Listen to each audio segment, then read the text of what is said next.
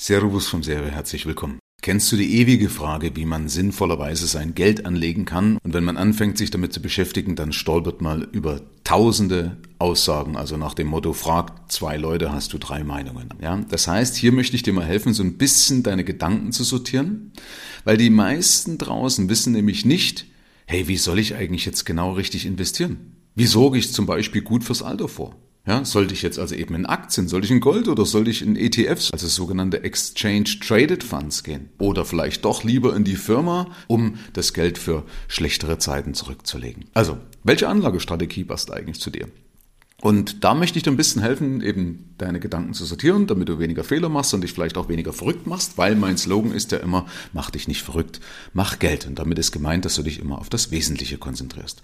Gehen wir mal der Frage nach, macht Sinn, eher in Aktien zu investieren oder eher in Fonds?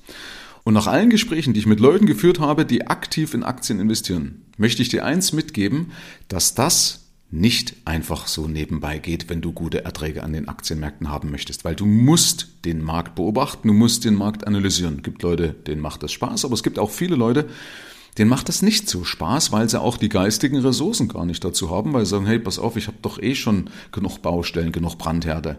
Ich bin doch eh schon genug eingebunden in meinem Unternehmen und muss mich um Dinge kümmern und dann will ich mich um den Völlefans nicht auch noch kümmern. Ja, das heißt, eigentlich wäre es gut, wenn ich da ohne Arbeit zu Geld komme.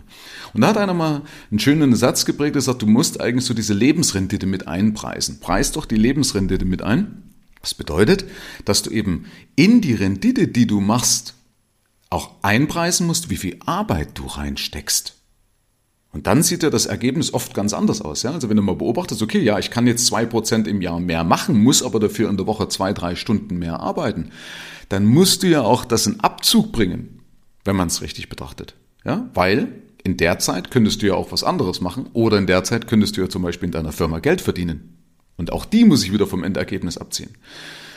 Und ich will dir auch mal nochmal zeigen, warum es sich normalerweise nicht lohnt, in Aktien zu investieren. Am Beispiel von dem Index Russell 3000 im Zeitraum von 1980 bis 2014. Also 1980 bis 2014 sind 34 Jahre, also doch ein langer Zeitraum.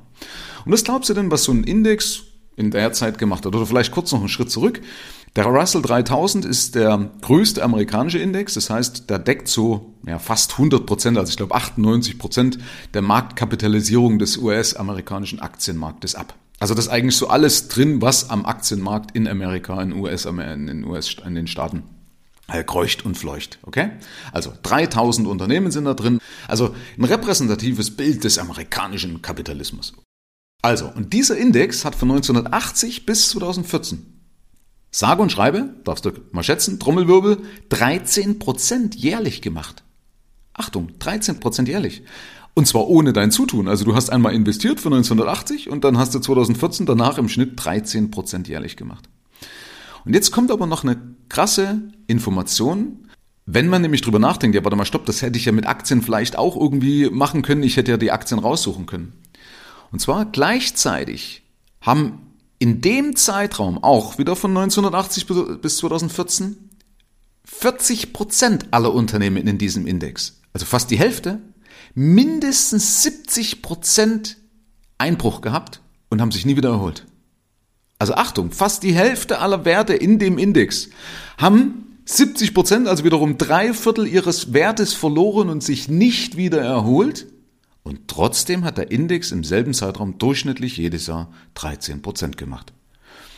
Und jetzt kommen die Leute, die sagen, naja, äh, das finde ich schon. Ich finde die Nadel da am Heuhaufen. Ja, äh, ich finde diese 60 Prozent anderen und mache damit mehr als 13 Prozent. Das musst du vorerst mal schaffen. Das musst du erstmal die Bilanzen lesen können. Du musst erstmal die Informationen haben. Die stehen uns gar nicht zur Verfügung. Und hat irgendeine Investmentlegende mal geprägt den Begriff, warum die Nadel im Heuhaufen suchen? Wenn du den Heuhaufen kaufen kannst.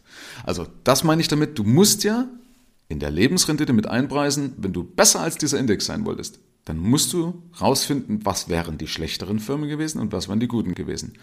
Und da unterstelle ich mal den meisten, dass sie das gar nicht können. Schau mal, die unterstellen ja den Profis am Markt und sagen, oh, die Funks, die aktiven Funks brauche ich gar nicht kaufen, weil die schlagen ja den Markt nicht. Da kaufe ich lieber Indexfonds.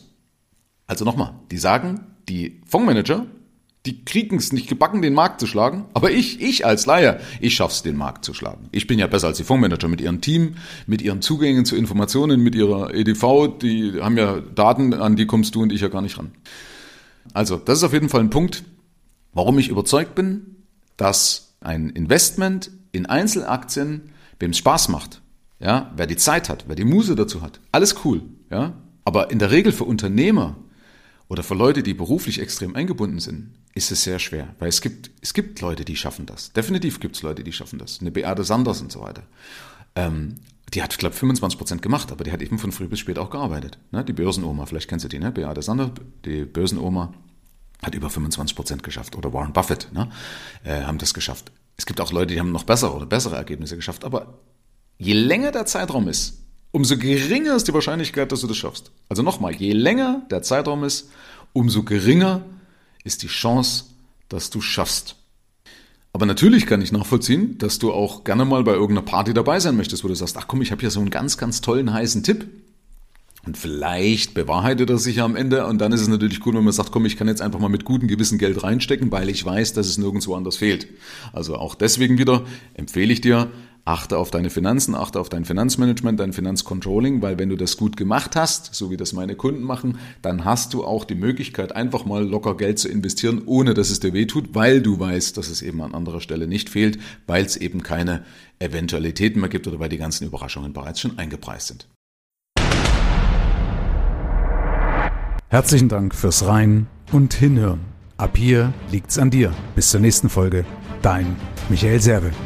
Schau auch gerne mal auf meiner Seite michael-serve.de vorbei. Ich freue mich, wenn du vorbeischaust.